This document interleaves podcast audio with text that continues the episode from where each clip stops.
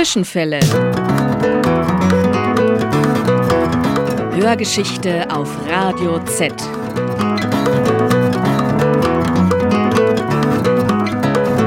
War da was? Ja, gegenläufige Erinnerungen. Die Radikalen der alten Frauen. Der Aufstand gegen die WAA. Die renitenten Nonnen des Mittelalters. Zwischenfälle.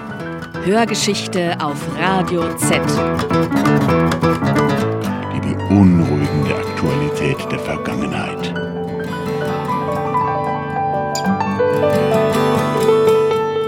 Heute, geboren 1930, die Enkelin des Revolutionärs Kurt Eisner.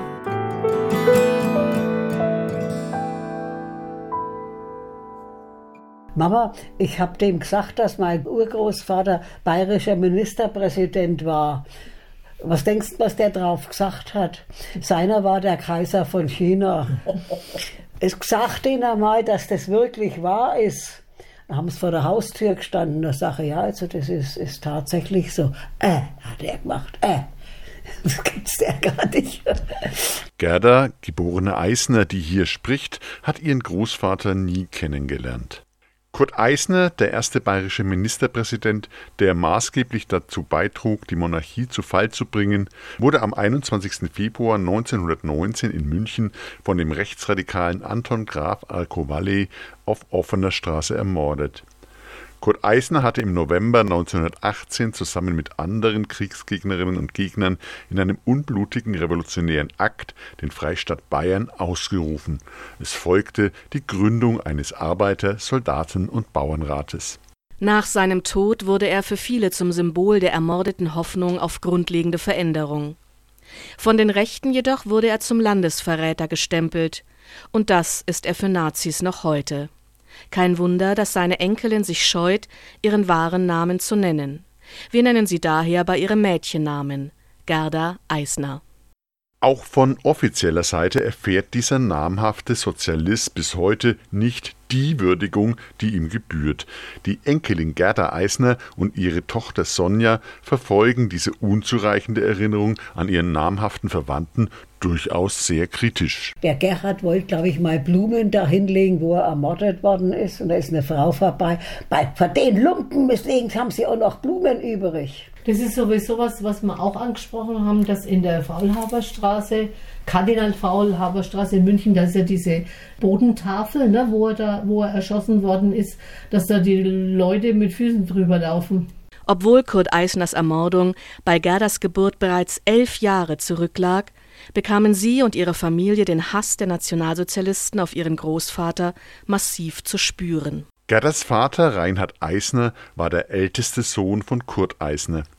Mit seiner Frau Gunda hatte er fünf Kinder.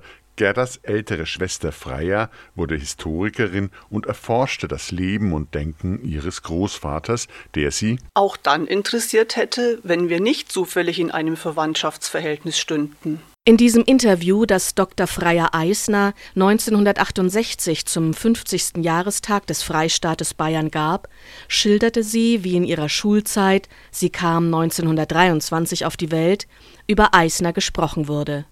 Als Novemberverbrecher und, schlimmer noch, als Jude. Sie selbst beurteilte den Sozialisten Eisner als gelehrten Typ, der dennoch sehr lustig sein konnte. Die ganze Mischpoke von uns hat diesen Humor geerbt. Folgt man den Erzählungen Gerdas, wird dieser Eindruck voll und ganz bestätigt. Über die rassistische Klassifizierung jüdischer Menschen durch die Nazis als Volljuden oder Halbjuden machten sich die Schwestern, zumindest im Nachhinein, lustig. Statt nach Gerdas Kindern zu fragen, erkundigte sich ihre Schwester Freier folgendermaßen nach ihren Nichten und Neffen. Naja, normal, mein Vater war halb und ich war dann bloß noch Viertel. Und wenn ich mit der Freier immer telefoniert habe, dann hat sie gesagt, na, wie geht's denn deine Achterle? Wir haben uns da dann unseren Jux draus gemacht, natürlich. Aber so komisch war es damals nicht, also wirklich nicht. Vater wurde nicht zum Militär eingezogen, er war daheim und hat Arbeit gesucht und immer kurzzeitig was gefunden aber dann kam er wieder heim, ist wieder rausgekommen. Die, die Chefs hätten den oft behalten, aber sie durften nicht. Weil er der Sohn Eisners war und damit jüdisch. Komisch war es also bei allem Humor nicht. Vielmehr musste die Familie Diffamierung und Vertreibung erleiden. Gerdas Onkel Hans Kurt Eisner wurde von den Nazis im Konzentrationslager Buchenwald 1942 mit einer Giftspritze ermordet. Da war er 39 Jahre alt und hatte bereits neun Jahre KZ-Haft hinter sich. Eisners Witwe Elisabeth, Gerdas Großmutter, lebte bei der Machtübernahme der Nazis in Käswasser bei Nürnberg. Sie wurde gezwungen, Deutschland zu verlassen. Mit ihrer Tochter ging sie nach Prag und von dort nach England. Zwar erlebte sie noch das Kriegsende, doch die Rückkehr nach Deutschland gelang ihr nicht mehr. Gerdas Eltern erlebten mehrere Hausdurchsuchungen und die Beschlagnahmung ihrer Bücher. Ihre Wohnung in der Nürnberger Bingstraße wurde in den Knallauffall gekündigt. Also die haben, glaube ich, 24 Stunden oder was sie gehabt haben, wo sie dann... Äh, das war das, wo wir aus der Wohnung in der Bingstraße ah, raus das mussten. Die Bingstraße. Das war die mhm. Bingstraße. Innerhalb von 24 Stunden haben sie die Wohnung geräumt, es liegen ihre Klamotten auf der Straße. Wahnsinn, Ein Parteigenosse mit goldenen Parteiabzeichen hat die Wohnung gewollt und hat sie gekriegt. Gerdas Mutter weigerte sich, sich von ihrem halbjüdischen Mann scheiden zu lassen. So wurde 1936 nach dem erzwungenen Umzug die ganze Familie sogar aus Bayern ausgewiesen. Die Mutter sollte sich scheiden lassen, dann hätten wir hier bleiben können mit ihr und wären dann also so quasi als arisch. Aber die Mutter ist mit. Und wir durften zwei Koffer mitnehmen. Die Kasse wurde versperrt, wir durften kein Geld mitnehmen. Äh, die Fahrkarten haben von meiner Mutter die Geschwister für uns besorgt und das nötigste Geld mitgeben. Ich weiß bloß, wo sie am Bahnhof standen und dass die weinten, die Tanten und die Oma. Und ich denke, warum weinen die, wenn wir verreisen dürfen? Mensch, wir dürfen verreisen, wir dürfen mit dem Zug fahren. Und so kamen wir fünf Personen am Anhalter Bahnhof an am Abend und wir saßen auf unseren zwei Koffern und ich war sechs, die Ruth war drei, die Freier ist sieben Jahre älter und der Vater hat telefoniert. Der Anfang und die Zeit in Berlin, ohne Geld, ohne Arbeit, unter permanenter Bewachung der Gestapo, waren schwer für die Familie. Weil der Vater immer nur kurze Zeit Arbeit fand, ging die Mutter arbeiten, um die Familie am Leben zu erhalten, so ihre Aussage.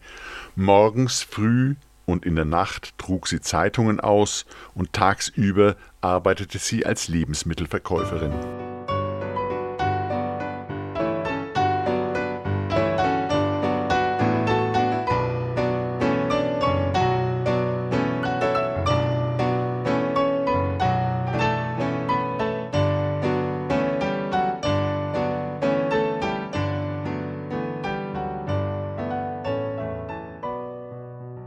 Dezember 1939 kam Gerdas Bruder Kurt auf die Welt. Die Frage, ob die Wahl des Namens ganz bewusst nach dem prominenten Großvater erfolgt sei, bejaht seine Schwester. Auf dem Standesamt gab es deswegen allerdings Schwierigkeiten, wie sie ausführt. Dass er nicht Kurt heißen durfte. Der Standesbeamte hat gesagt, an, an Kurt Eisner hat es schon mal gegeben, da brauchen wir keinen mehr. Und dann, dann hieß er Arwin. Darum heißt er, als einziger hat er zwei Namen. Er heißt Kurt Erwin. In dieser Zeit führte Deutschland bereits seit drei Monaten Krieg. Auch die antisemitischen Schikanen nahmen zu. Und dann haben wir in der Schule einen Zettel mitgekriegt, ganz klein und nett. Und da musste man die arische Abstammung ankreuzen.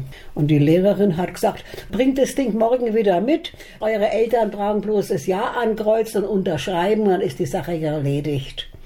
Ich komme mit dem Zettel heim. Papa, du musst da Ja ankreuzen und unterschreiben. Kann ich nicht. Sag ich, das musst du, das machen alle. Sagt der Kind, ich kann das nicht.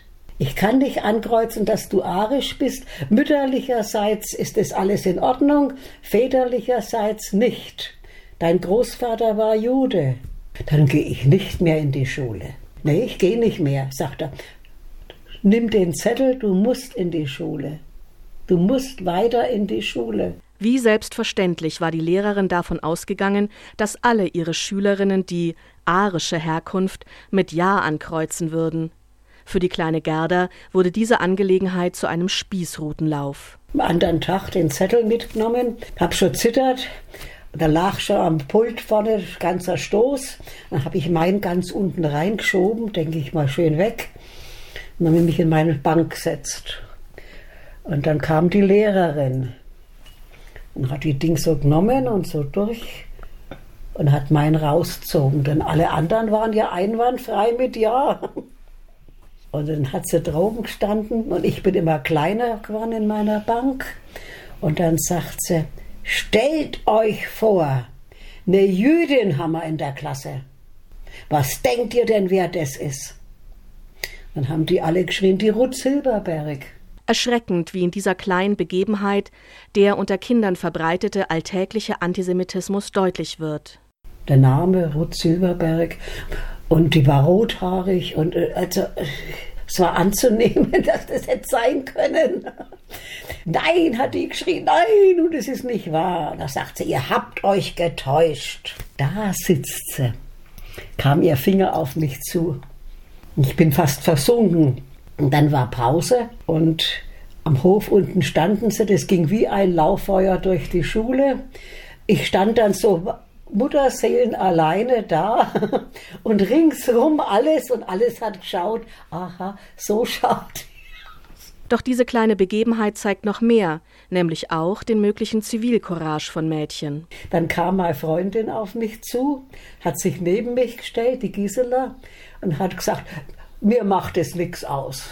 Und es war eigentlich dann schnell wieder vergessen. Ne? Mhm. Aber die Lehrer haben es ja alle gewusst. Und wenn ich in ein anderes Klassenzimmer musste, irgendwas hinbringen, ich stand immer vor der Klassenzimmertür und habe geschwitzt. Ich war also, das, das hat mir fürchterlich zugesetzt, das Ganze. Was man ein Kind antun kann.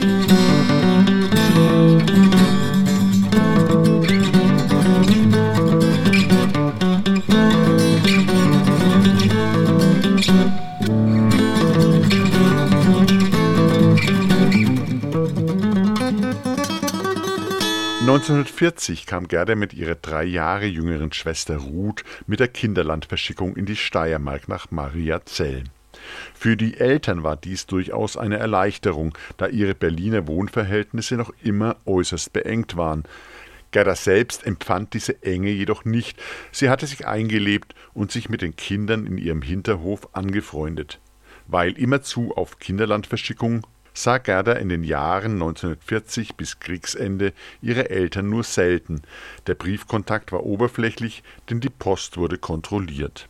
Die Diskriminierung durch die nationalsozialisierte Schule und das fanatisierte Lehrpersonal bekam Gerda während dieser Kinderlandverschickung noch stärker zu spüren erscheint vielen im Nachhinein die Maßnahme der Kinderlandverschickung als eine unbeschwerte Zeit, die vermeintlich frei von nationalsozialistischer Indoktrination gewesen sei, tauchen bei Kindern, die nicht dem NS-Ideal entsprachen oder aber von Hause aus anders sozialisiert worden waren, andere Erinnerungen auf. Jüdische Schulkinder oder solche mit Beeinträchtigungen durften ja ohnehin nicht mitfahren. Der Zwangscharakter dieser Erziehung zur Volksgemeinschaft offenbarte sich ihnen viel deutlicher. So berichtet Gerda lebhaft von den morgendlichen Zusammenkünften, die im Dienste nationalpolitischer Erziehung standen. Sie spricht von Andachten, bei denen je nach Tag und Jubiläum wichtigen nationalsozialistischen Vertretern und Märtyrern der Kampfzeit gedacht werden sollte.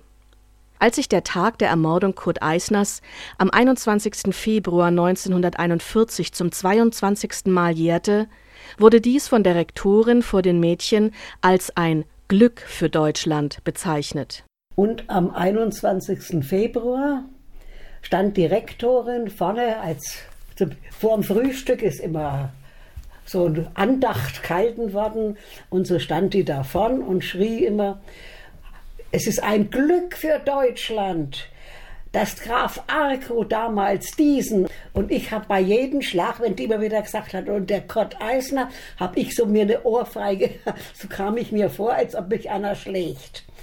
Und dann wusste, dachte ich, nee, der kann mit mir nichts zu tun haben. So ein schlechter, böser Mensch kann nicht in unserer Verwandtschaft sein. Also ich war fertig. Dann habe ich Als ich heimkam, nach Monaten, ich habe mich ja nicht schreiben trauen, man wusste ja nicht, wird es kontrolliert oder nicht. Und dann habe ich den Vater gefragt, sag ich, du Papa, folgendes und habe ihm das erzählt und da sagt der Kind, das ist dein Großvater. Aber so, wie die das gesagt hat, so war er nicht. Die, die konnte ihn nicht leiden, sicher, und hat ihn also fürchterlich schlecht gemacht. Das ist verschieden, was die Menschen so voneinander halten. Aber du brauchst es nicht glauben. Dein Großvater war ein anständiger Mensch. Dann habe ich gesagt, naja, dann bin ich zufrieden. Und im Lexikon sagte, da steht der gleiche Mist. Als galizischer Jude wurde Kurt Eisner zum Beispiel in Herders Zeitlexikon bezeichnet. In zahlreichen zeitgenössischen Veröffentlichungen der extremen Rechten war von ihm als Novemberverbrecher, Rätebolschewist und Landesverräter die Rede. Nach Maria Zell wurden Gerda und ihre Schwester Ruth wieder mit der Kinderlandverschickung versendet, dieses Mal in das besetzte Polen. Sie wurden in eine polnische Schule einquartiert, die nicht mehr von polnischen Schulkindern besucht werden konnte, da man diese deportiert hatte. Und wir waren dann bis Januar 45 in Tremessen. Das ist zwischen Gnesen und Warschau, da Polen. Das war ja besetzt alles. Und da waren wir in einem ehemaligen Gymnasium untergebracht. Das BDM hat das ganze Ding in der Hand gehabt. Wir haben da gesungen und heute gehört uns Deutschland und morgen die ganze Welt und sind durch die Straßen marschiert. Ich schön mit. Mir blieb ja nichts weiter übrig. Und dann, wenn es dann immer hieß, und die Juden, dann habe ich immer einen Blick gekriegt. Und da waren dann Lied, Verräter und Juden hielten äh, Gericht. Aber ich, ich habe mich immer betroffen gefühlt. Die sogenannte Vierteljüdin Gerda Eisner war in dieser Gemeinschaft, die im Lager die nationalsozialistische Volksgemeinschaft erleben sollte und vielleicht ja auch wollte, ein Störenfried, was sie auch zu spüren bekam. Gleichwohl musste sie bei allem mitmachen, auch wenn sie das gar nicht wollte. Doch nur Anpassung konnte sie vor weiteren Schikanen schützen. Ach ja, am Hitlers Geburtstag 44 bin ich 14 geworden. Unsere BDM-Führerin gesagt, also alle, die 14 werden, äh, werden an Hitlers Geburtstag auf den Führer vereidigt. Schreibt euren Eltern heim, dass sie besonders an euch denken sollen. Also haben wir uns alle hingesetzt und ich habe auch geschrieben, lieber Papa, liebe Mama, am, Hitlers, am 20. April werde ich auf den Führer vereidigt und ins BDM übernommen. Ich war beim BDM. Dennoch durchschaute das Mädchen Gerda die menschenverachtende rassistische Doktrin.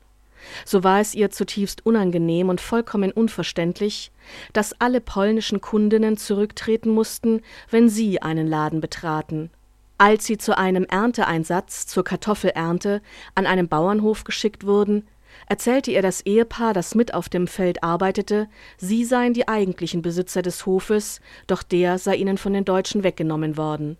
Für diese müssten sie nun arbeiten. Schließlich zwang das Voranrücken der Roten Armee die Nationalsozialisten zur Räumung. Die Schulmädchen mussten Tremessen fluchtartig verlassen, zusammen mit ihrer Freundin Gisela, die in der Schule entgegen aller antisemitischen Anfeindungen zu ihr gehalten hatte, und ihrer kleinen Schwester Ruth wurde sie auf einen Eisenbahnwaggon verladen. Und es war ein eiskalter Winter. Und dann haben sie gesagt, schnell alles zusammenpacken, nur das Nötigste und zum Bahnhof. Wir fahren zurück ins Reich. Ins Reich. Die Flucht führte sie nach Forst, einem Grenzort an der Lausitz. Während der Fahrt beobachteten die Mädchen schreckliche Szenen. Und dann waren wir da drauf gelegen. Wir lagen wie die Heringe da drauf auf dem Stroh. Und ich habe gesagt, wir krauchen in unsere Betten wir waren schön warm drin gelegen, alle drei. Und dann ging es los. Die, anschließend war ein Wagen mit Dach.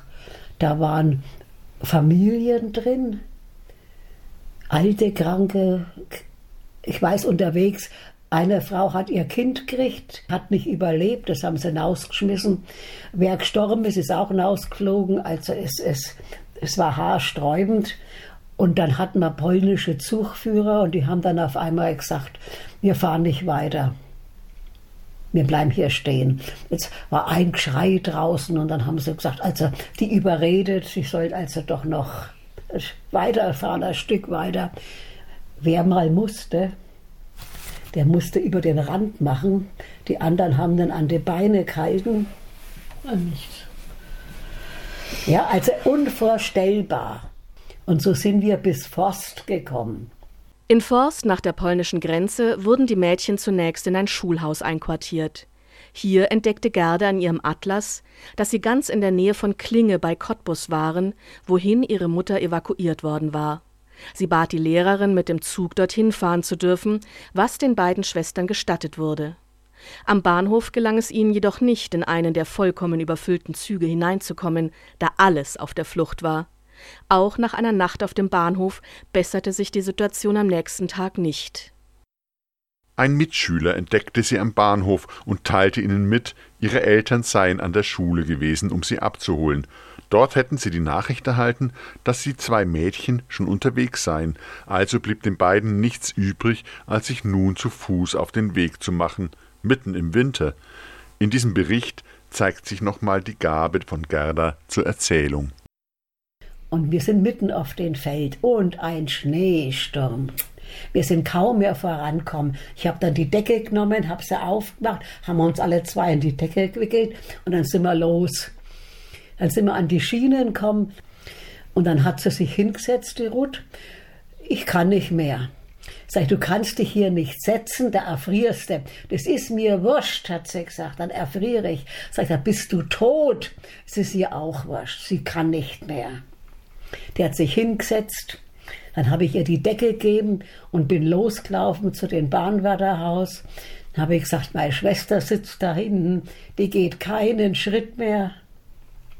Dann ist der gegangen, hat sie geholt, hat er mit Eis die Füße abgerieben, die Hände abgerieben. Oh, nicht. Hat dann was zu trinken gemacht. Und da saß man dann, sagte, es kommt dann eine Frau, die läuft immer die Schienen lang. Weil der, das, da ist der Schnee ja weg durch die Züge. Die Wege sind alle verschneit und die Straßen, sagte, drum läuft die auf den Schienen. Die könnt euch dann mitnehmen. Alleine lasse ich euch da nicht laufen, hat er gesagt, aber mit der Frau könnt ihr laufen. Na, dann wärmt euch jetzt auf, hat er gesagt, bis die kommt. Und dann habe ich gesagt, können Sie hier telefonieren? Und sagte, ja, warum? Dann habe ich das gesagt, sag ich, unsere Eltern wissen nicht, wo wir sind. Und dann sagte, haben die Telefon? Sag ich, nee, aber der Bürgermeister. Und der, wird, der kann das dann Ihnen sagen, sagt er. Der, ich kann bloß das nächste Bahnwärterhaus anrufen. Und das machen wir jetzt, hat er gesagt, das probieren wir. Und hat also dann den nächsten angerufen und hat ihm gesagt, es muss in Dranitz der Bürgermeister angerufen werden, dass die Kinder hier sind.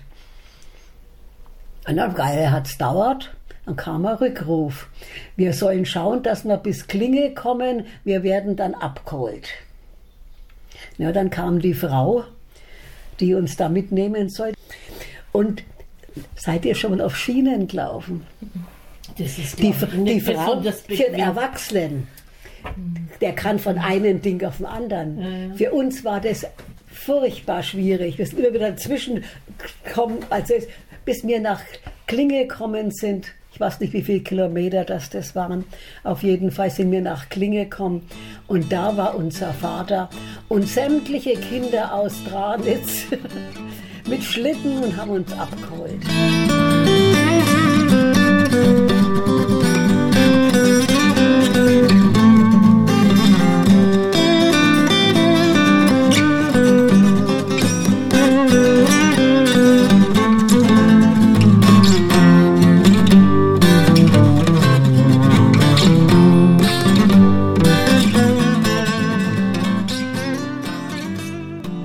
Obwohl der Vater seiner Frau empfahl, in Tranitz bei Klinge zu bleiben, während er nach Berlin zurück musste, schlug sich Gerdas Mutter mit ihren vier Kindern bis in das stark zerstörte und immer wieder angegriffene Berlin durch. Doch kam der Vater noch in russische Kriegsgefangenschaft.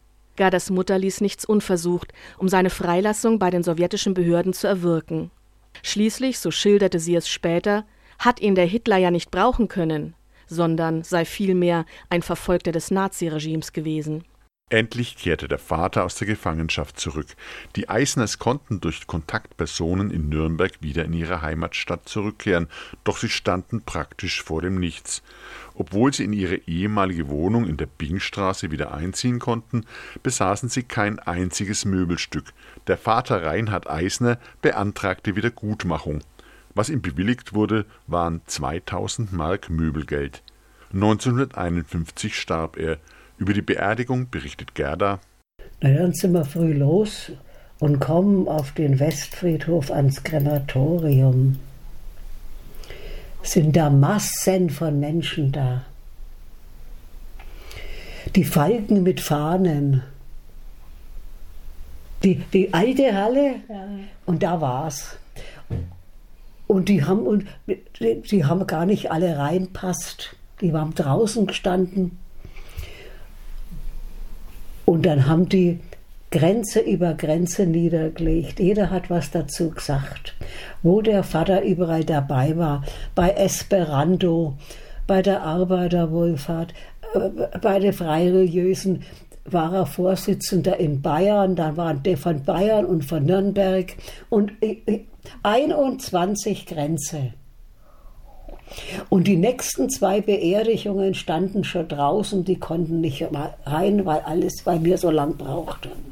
Dieser hohen politischen und gesellschaftlichen Anerkennung stand die materielle Misere der Familie Eisner nach dem Ende der nationalsozialistischen Diktatur schändlich entgegen. Denn zynisch und für die betroffenen Hinterbliebenen dramatisch war, dass die verwitwete Mutter bald selbst ja angeblich nicht verfolgt, die einmalige Zahlung des Staates in Höhe von 2000 Mark nach dem Tod ihres Mannes in 5 D-Mark-Raten zurückzahlen musste. Wenn die uns für die 21 Grenze das Geld geben hätten, ja. dann hätten wir was zum Leben gehabt. So war die, die Freireligiösen waren also die einzigen, die uns damals finanziell unterstützt haben, bis meine Mutter ihre Rente durch war. Das hat ja damals lang gedauert. Die hat man ja nicht gleich gekriegt. Dass man sich an die Verwandtschaft des ersten bayerischen Ministerpräsidenten Kurt Eisners erinnert, macht erst das 100-jährige Revolutionsjubiläum 2018-19 möglich. Gewerkschafter suchten und fanden die Enkelkinder Kurt Eisners, von denen bislang niemand wusste, dass sie in Nürnberg lebten. Gerda und ihre Tochter Sonja kein Mensch hat sich das, hat das interessiert. Wir, war, wir haben hier ganz unbehelligt ich gelebt. Hab, ich habe erst in der, in der achten Klasse hab ich, äh, bin ich damit konfrontiert worden. Dann sagt er zu mir, mein Lehrer damals, äh, was hast du mit dem Eisner zu tun? In deinem Schülerbogen steht Eisner drin. Und dass das mein Urgroßvater war, das wusste ich woher auch immer. Also das war bekannt, ich äh, wahrscheinlich auch von der Freier, weil ich war als Kind oft bei der Freier. Ja, ja. Und dann hat er gesagt, was hat er gesagt? Das ist dein Urgroßvater, da schreibst du ein Referat. und dann habe ich also habe ich also Referat schreiben sollen und ich habe mich dann an meine Tante gewandt und habe gesagt, du Freier, äh, äh, ich soll über den, den Kurt Eisner ein Referat, ich habe ja nicht viel Ahnung davon, ich weiß ja gar nichts und die hat mir dann auch geholfen dabei. Und das Referat, ich habe es letztens also erst von einem ehemaligen Freund von mir bekommen, der sich auch sehr dafür interessiert hat und äh, der hat mir das zugeschickt, weil ich habe das nicht mehr gehabt. Und das ist also so ein Bündel, Blätter ist das gewesen und äh, ich habe das meiner Mutter dann zum Lesen gegeben und gesagt, Mama, schau mal, das ist das Referat. Das ist so wissenschaftlich abgefasst gewesen, dass ich das als Achtklässerin gar nicht, ja. Die Freier war. Das ist die Tante. Der Mensch hat in den 100 Tagen, wo er an der Regierung war, so viel bewirkt, was äh, andere Politiker überhaupt bis jetzt noch nicht zusammengebracht hat. Das war so ein Visionär und da könnte sich mancher von unseren heutigen Politikern eine Scheibe davon abschneiden. Das ist der Wahnsinn, wirklich.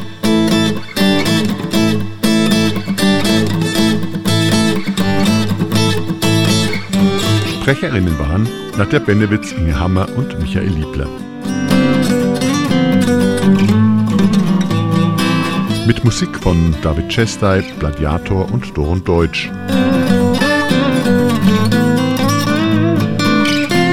Fürs Gespräch bedanken wir uns bei Gerda Eisner und Tochter Sonja.